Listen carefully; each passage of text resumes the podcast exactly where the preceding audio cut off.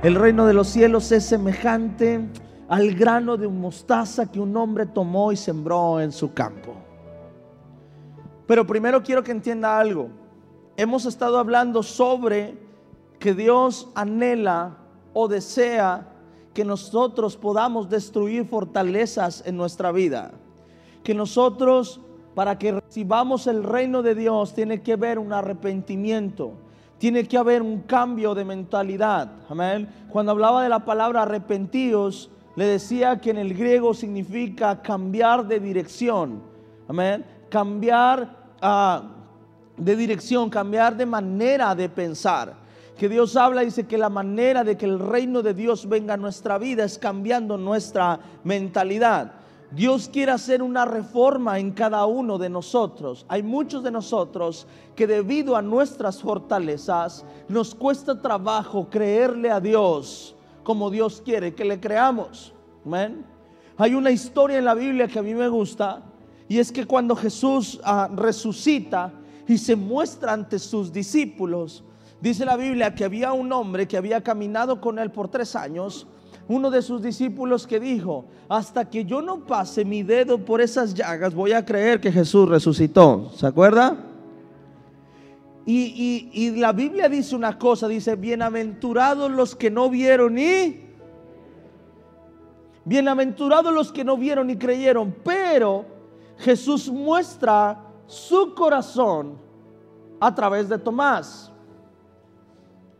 Porque aunque Tomás dijo esto, que aunque dijo, yo no voy a creer hasta que yo lo pueda ver o lo pueda palpar, Jesús dijo, bienaventurados los que no vieron y creyeron. Pero también es verdad que Jesús no abandonó a aquel que quería ver para poder creer.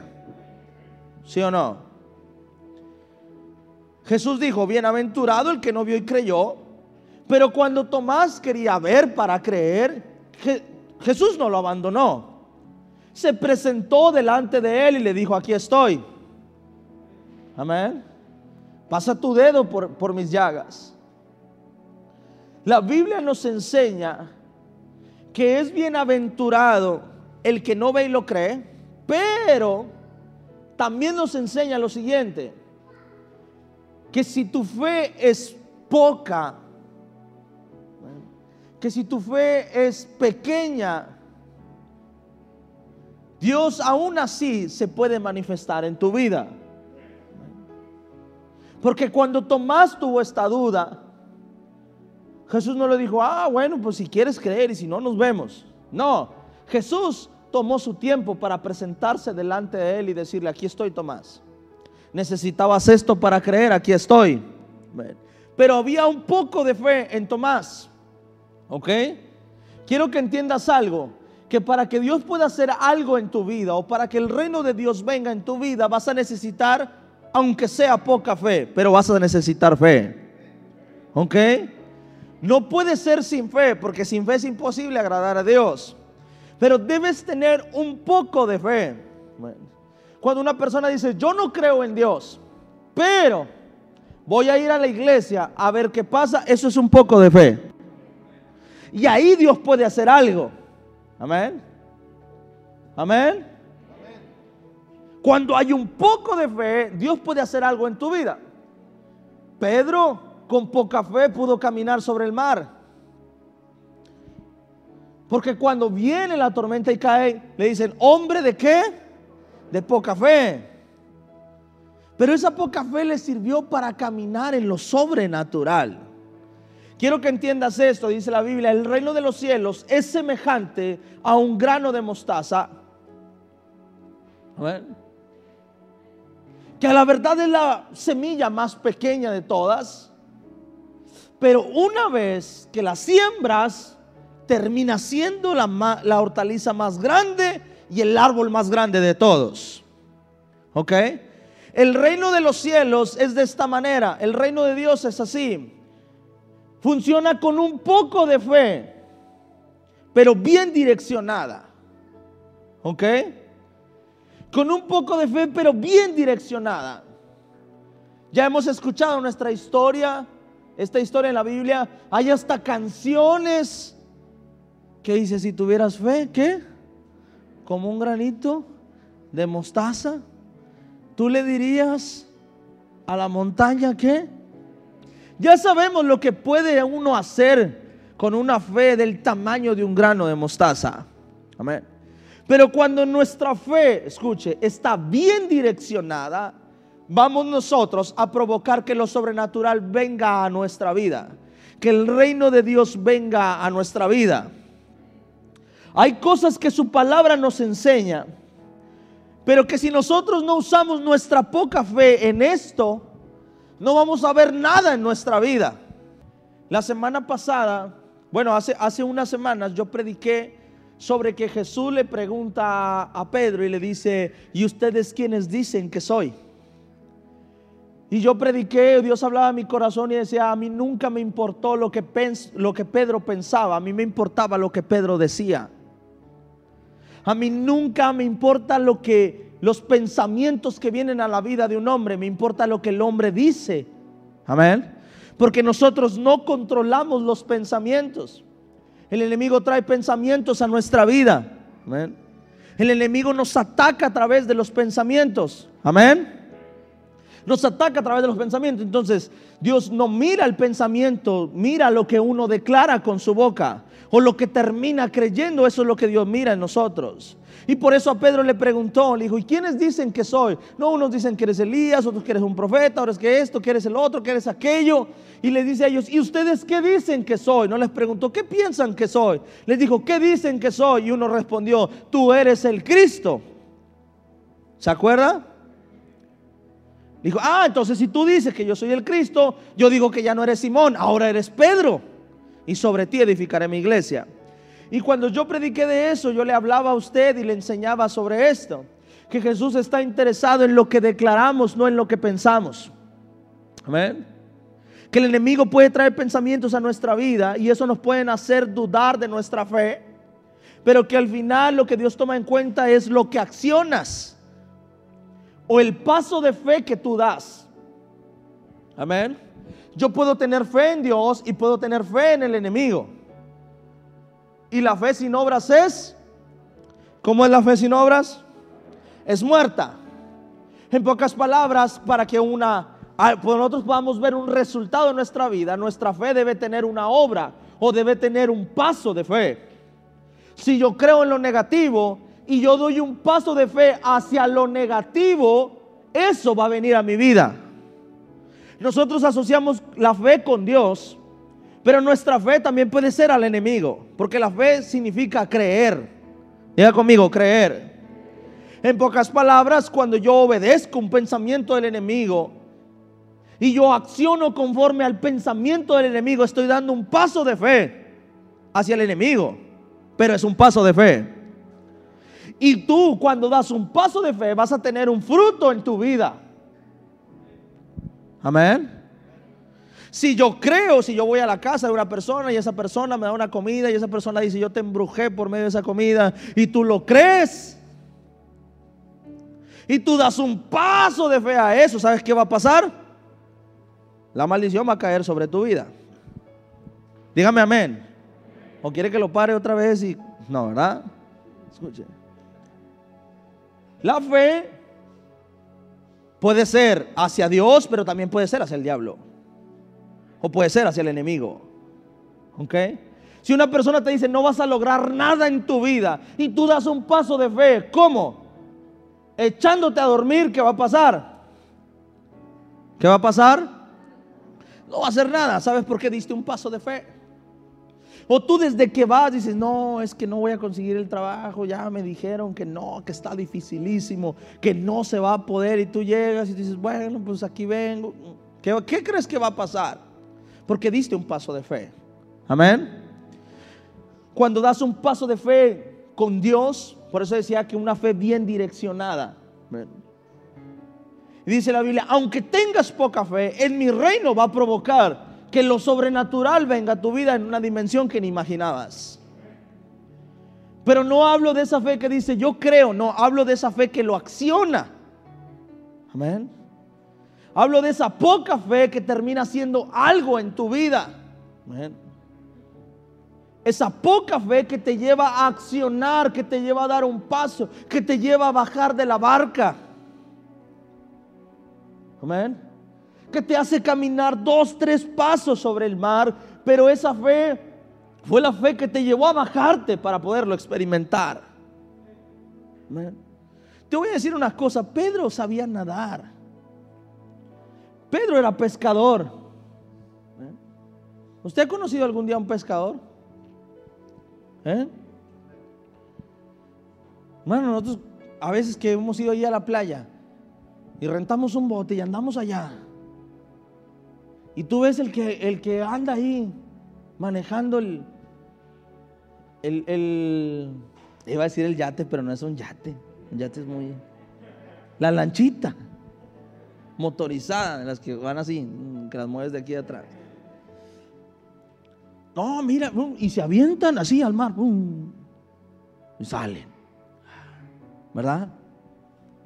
Pedro sabía nadar, ¿sí o no? Pedro sabía nadar. Pedro sabía que si él se bajaba y se caía, él sabía salir a flote. Pedro sabía que si él bajaba el pie, o que si él se aventaba, en ese momento no había tormenta, solamente era un mar. Sabía regresar hacia el bote. Amén. Sabía regresar hacia el bote. Y le dice, Señor, si eres, si eres tú, haz que yo vaya a ti. Dice, ven. Me imagino a Pedro, no sé, escuche, me imagino a Pedro. Diga conmigo, el pastor se imagina. Porque luego te va a decir que yo dije, me va a acusar de hereje a mí. Yo me imagino a Pedro diciendo, no, pues me aviento, que el cabo que yo sé nadar. Total, si no es, no hay bronca, yo sé nadar. Pero ¿y si sí es? ¿Y qué hizo? Se bajó. ¿Y qué creen? Diga conmigo, sí era. Amén. Por eso Jesús termina diciéndole, hombre de qué? De poca fe. Te voy a decir por qué. Porque a Pedro no le costó tanto echarse al mar. Porque no le pidió gran cosa al pescador, al amo del mar. No le pidió gran cosa. Si tú a mí me dices, Adrián, tira en el mar, tírate, está bajito, hermano, yo no me tiro. De ninguna manera me tiro, hermano. Tengo tanto miedo a que salga un animal y me agarre ahí el pie o lo que sea. Tengo tanto miedo que una ola me... No sé. A mí el mar me da miedo. Pero tú se lo dices a un pescador, a un lanchero, y usted cree que no se aventaría. Si te avientas al mar y te regresas, te doy mil pesos. ¿Usted cree que no lo haría? No le cuesta trabajo hacerlo. Amén. No le cuesta trabajo hacerlo. La verdad es que Pedro sí tuvo poca fe, pero usó esa poca fe para descubrir algo de Dios en su vida. El problema de nosotros, te voy a decir una cosa, que si el rey, e, e, esta parábola nos enseña lo siguiente, dice que con un grano de mostaza, que con una pequeña cosa, que nosotros creamos en Dios va a provocar cosas sobrenaturales en nuestra vida, ¿sí o no? Lo que quiere decir es que si el reino de Dios no está en nuestra vida, es que no llegamos ni a poca fe. Dígame amén. Que si el reino de Dios todavía no ha provocado algo increíble en tu vida, es porque no hemos dejado que ni esa semilla se siembre en nosotros. Dice, el reino de los cielos, Adrián, el reino de los cielos no necesito que lo creas todo para que lo recibas. Solo necesito que una pequeña parte de él llegue a tu vida para que provoque algo en ti. Y si aún nosotros, escucha, si aún nosotros, el reino de Dios no ha llegado a nuestra vida, es que no hemos dejado que esa pequeña semilla llegue a nosotros. Es por ejemplo cuando nosotros hablamos o cuando en la iglesia se habla acerca del diezmo o acerca de la ofrenda. Y hay mucha gente que no le gusta que toquen esos temas porque es como que, ay, como que le, como que le pegas en el corazón. Dígame amén. A mí no me gusta hablar de eso, pero es muy buen ejemplo. ¿Y, por qué? Porque en, en Malaquías dice, probadme ahora en esto, ¿sí o no? Y es la única vez que Dios permitió que lo probáramos. Y dice, pruébame ahora en esto, si no os abriré las ventanas de los cielos y derramaré bendición hasta que qué? Hasta que sobreabunde. Escucha. Y todavía en el cristianismo hay personas que tienen seis meses, un año, cinco años, diez años, veinte años, treinta años y no han probado esto para ver si Dios abre o no abre ventanas de los cielos en su vida. Dígame amén. O sea, en pocas palabras, no has usado tu poca fe en decir, ok, lo voy a probar. Voy a hacerle fiel a Dios tres meses, seis meses, un mes, qué sé yo. Lo voy a probar porque su palabra dice que si lo pruebo, se probadme ahora en esto, si no, os abriré las ventanas. Ahí está, dice, trae todos los diezmos al alfolí y qué, y hay alimento en mi casa. Y dice, y probadme ahora en esto, dice Jehová de los ejércitos, si no os abriré las ventanas de los cielos y derramaré sobre vosotros bendición hasta que qué hasta que sobreabunde. Y todavía hay personas que a lo mejor predican, que a lo mejor son líderes, que a lo mejor están en la alabanza, que a lo mejor están en evangelismo, qué sé yo, pero no han usado su poca fe para probar si esto es verdad. Amén. Y hay personas que dicen, no, es que esto ya no vale porque esto es de la ley, no, ya no vale porque esto no sé qué, porque es del Antiguo Testamento. Y empiezan a hablar y hablar y, hablar, y yo te digo, sencillo, pruébalo. Si no funciona, ya tú puedes decir, no, pastor, la Biblia dice que lo probara, yo ya lo probé y no me jaló. Amén. O sea que Dios me habló que no tengo que diezmar porque ya lo probé. Pero hay que probarlo. Amén. Cuando nosotros vemos un milagro como, el, como aquel milagro que le dijo, Señor, no es necesario que tú entres a mi casa, con que envíes la palabra. Amén. Y Jesús dijo, nunca había encontrado tanta fe cuando usted ve esta historia, usted dice, ah, vamos a probar esto. Vamos a creer esto. No tiene que venir el pastor hasta mi casa. O no tiene que venir el pastor hasta... A, a lo mejor la, mujer del flujo de sangre dijo, si tan solo tocar el borde del manto, y este hombre usó otra fe y dijo, si tan solo Jesús declarara la palabra, amén, algo pasaría.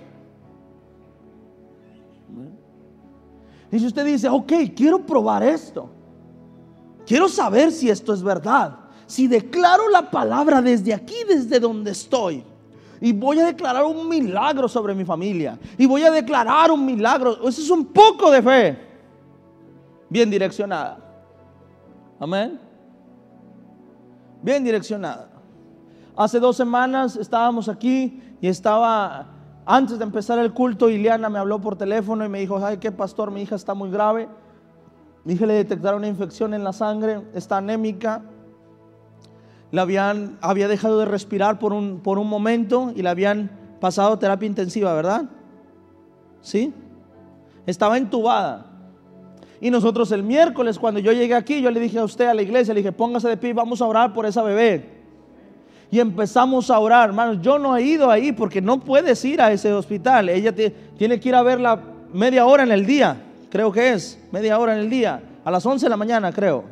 A las 11 de la mañana va a ver a su hija y se regresa, no puede estar ahí. Imagínate que nosotros usáramos nuestra fe. Es que tenemos que ir a poner las manos porque si no, no se va a poder.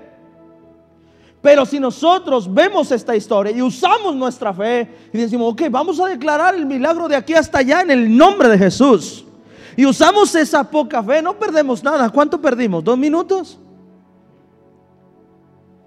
Y el día siguiente me habla Ileana y me dice, ¿sabe qué, pastor? Ya mi hija está bien, ya no está entubada, ya subió de peso, mi hija ya está sana, ya... ¿Cuántos se gozan por eso? Amén. Cuando usamos nuestra poca fe. Pero esa poca fe la direccionamos en Dios, lo sobrenatural va a venir a nuestra vida. Cuando dices, miren pastor, la verdad ni creo tanto, pero voy a orar. Ni creo tanto en el poder de la oración, pero lo voy a hacer. Ni creo tanto en el poder del ayuno, pero lo voy a hacer. Ni creo tanto que Dios pueda hacer algo en mi vida, pero aquí estoy para que Él haga conmigo lo que Él quiera. Pero hay peros buenos. Amén. Jesús le dijo a Simón, hombre de poca fe, porque sabía que a Simón no le había costado tanto echarse al mar. Pero echarse al mar lo llevó a experimentar algo sobrenatural en su vida. Amén. Te voy a decir una cosa. Te voy a confesar algo. Todo mi fe inició con un poco de fe. No fue que de repente empecé a crecer o de repente creí sobrenaturalmente en Dios. No. Fui probando poco a poco lo que su palabra decía. Amén le fui creyendo poco a poco al Señor, hasta que esa semilla creció como una hortaliza y después creció como un árbol donde las aves quieren venir a ser nidos. Pero empezó con un poco de fe. Dice Dios, el reino de los cielos es semejante, dice, el reino de los cielos es semejante al grano de mostaza que un hombre tomó y ¿qué hizo? Dice, que un hombre tomó y sembró en dónde? En su campo. No dice, no es, semejante, el, el reino es semejante al grano de mostaza que Dios trajo y sembró en el campo de un hombre. No dice así, ¿verdad? Dice que un hombre la tomó y la sembró en su campo. Y aunque la verdad lo que sembró era muy pequeño, pero terminó convirtiéndose en lo más grande de todo su campo. ¿Me está entendiendo? El reino de los cielos se recibe de esta manera, sembrando cosas pequeñas en tu vida. Amén. Yo sé que es difícil creer que creer en el reino de Dios totalmente tener una fe para recibir todo de Dios. Sé que es difícil. Pero la Biblia nos enseña que no necesitas aceptar todo el reino de Dios, necesitas aceptar un poco. Y eso te va a llevar a un crecimiento.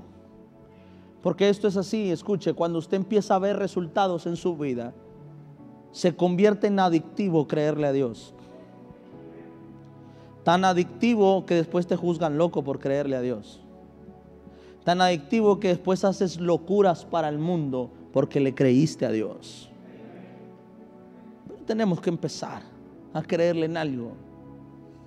Esto nos da la llave para que el reino de los cielos llegue a mi vida, pero también nos confronta a que le hemos creído a veces nada a nuestro Dios en diferentes cosas.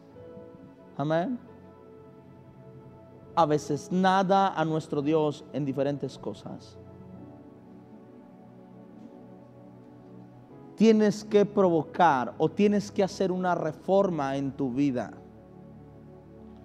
Tienes que arrepentirte, o sea, tienes que cambiar tu mentalidad.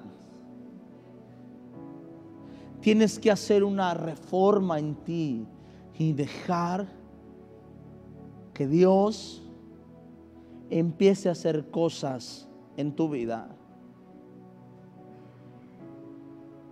que quizás no concuerdan con tu manera de pensar. Sabes que Dios se metió en tu vida cuando empiezas a vivir de una forma que nunca imaginaste y que nunca pensaste. Sabes que Dios se metió contigo cuando empiezas a hacer cosas que nunca pensaste hacer en tu vida. En pocas palabras, sabes que Dios llegó cuando cambió tu mentalidad y reformó tu mente. Amén. Hay personas que necesitan tomar esa semilla y sembrarla en su campo. Y quizás lo que siembras hoy es poco, pero en un futuro terminará siendo algo grande en tu vida. Me motiva a mí y me alegra en mi corazón ver personas que nunca creí que se fueran a convertir a Cristo y que hoy son grandes hombres de Dios que cuando los veo digo, nunca te imaginé el camino de Dios y me dicen a mí, yo tampoco te imaginé a ti. Yo digo, gloria a Dios porque el reino de los cielos es así. Amén. Cuando ves a una persona ahí sentada al lado tuyo, entonces te acuerdas del hermano que estaba ahí, que se sentaba, que siempre estaba bien amargado, que nunca se reía. ¿Te acuerdas? Hoy es un gran hombre de Dios. Amén. ¿Te acuerdas que el que llegaba caminando todos los días, que tenía que agarrar camión, hoy es un gran empresario? ¿Te acuerdas aquel que siempre llegaba solo a la iglesia? Que hasta le tirábamos carro que ya se le había ido el tren. Sí. Hoy sigue igual. No se crean. Hoy está casado y tiene hijos. Tiene una hermosa familia. ¿Cuántos dicen amén? Eso es para que se despierten. Vean que él sigue igual porque no sembró una semilla. ¿Te acuerdas aquel lonco del que todos nos reíamos porque siempre andaba ahí, dance y dance y, y este y el otro? Sí, hoy es un gran adorador. Sembró una pequeña semilla que para muchos no era nada pero para Dios significó el inicio del reino de Dios manifestado en su vida. Amén. Amén. ¿Te acuerdas de aquella vez que pisé ese lugar por primera vez? Que pisé Avivamiento Monterrey y que yo dije, nunca voy a andar danzando ahí como loco. Pues mírame ahora. ¿Cuántos dicen amén? Dejé que una semilla hiciera algo en mi vida y provoqué que el reino de Dios se manifestara en mí y sufriera un cambio y una transformación en toda mi casa, en toda mi vida y en todo mi ministerio. ¿Cuándo lo creen? Denle un fuerte aplauso al Señor en esta hora.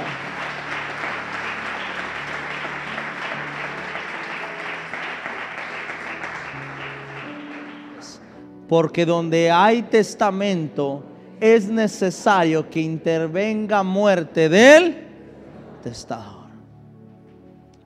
Y es una promesa y es una herencia que Jesús nos deja. Pero para que todo testamento se cumpla se tiene que morir el testador. ¿Sí o no? ¿Y qué crees? Ya se murió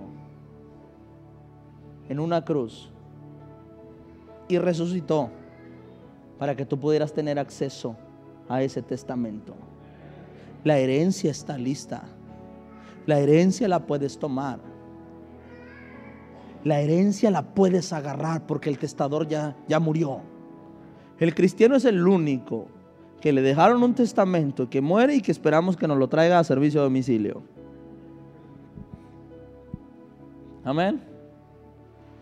Estoy enfermo. Que vengan aquí a orar por mí que me traigan la herencia de la sanidad aquí.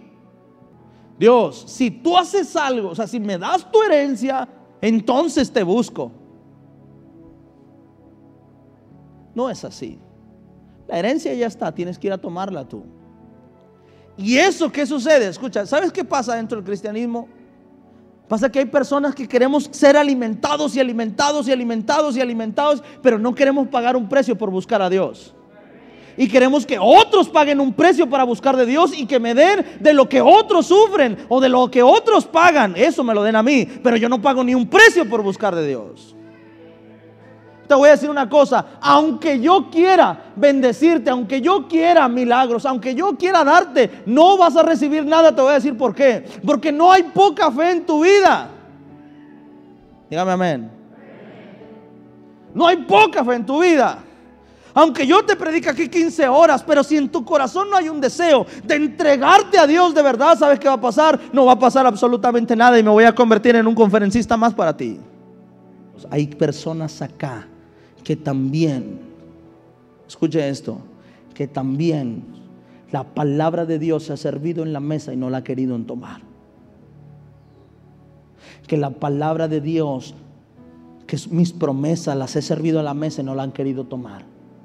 Que tienen llamado, que tienen ministerio y no han querido trabajar sobre su llamado y sobre su ministerio que saben que hay una promesa de Dios en su vida y están esperando que se cumpla sin hacer nada en su vida. Dígame amén. Hay personas que están acá, que los conozco desde hace años y que saben que hay un ministerio en sus vidas y no ha pasado nada en sus vidas. Te voy a decir por qué. Nos ha faltado poca fe. Y no lo quiero hacer, pero usted debe saber, hay personas acá que tenían redes de vida que tenían 10, 15, 20 personas en su red de vida y que hoy no predican ni a la vecina de su casa. Dígame amén. Hoy esas palabras que a veces ni nos gustan que nos prediquen, pero hay que predicarlas. Y este tipo de prédicas yo las predico en lunes de liderazgo, pero hay que predicarlo hoy a toda la iglesia, porque el reino de los cielos es así. Si no dejo que la semilla de Dios sea sembrada en mi vida, no va a provocar nada en mi vida. Si sigo sembrando lo que yo quiero y no dejo que Dios siembre o, no agarro la semilla de Dios en mi vida, no va a producir un fruto en mí. Amén. Hay personas acá que saben cuál es su llamado, que saben que su llamado es ser evangelista, que saben que su llamado es ser pastor, que saben que su llamado es ser un adorador, sabe cuál es su llamado, pero no está trabajando en ese llamado. Dios necesita hacer una reforma en nuestra vida. Antes había gente detrás de ti que te seguía, que tú le predicabas, que tú le hablabas y hoy ya no. Dejamos de creerle a Dios. Se nos olvidó las veces que caminamos con Jesús, como Tomás.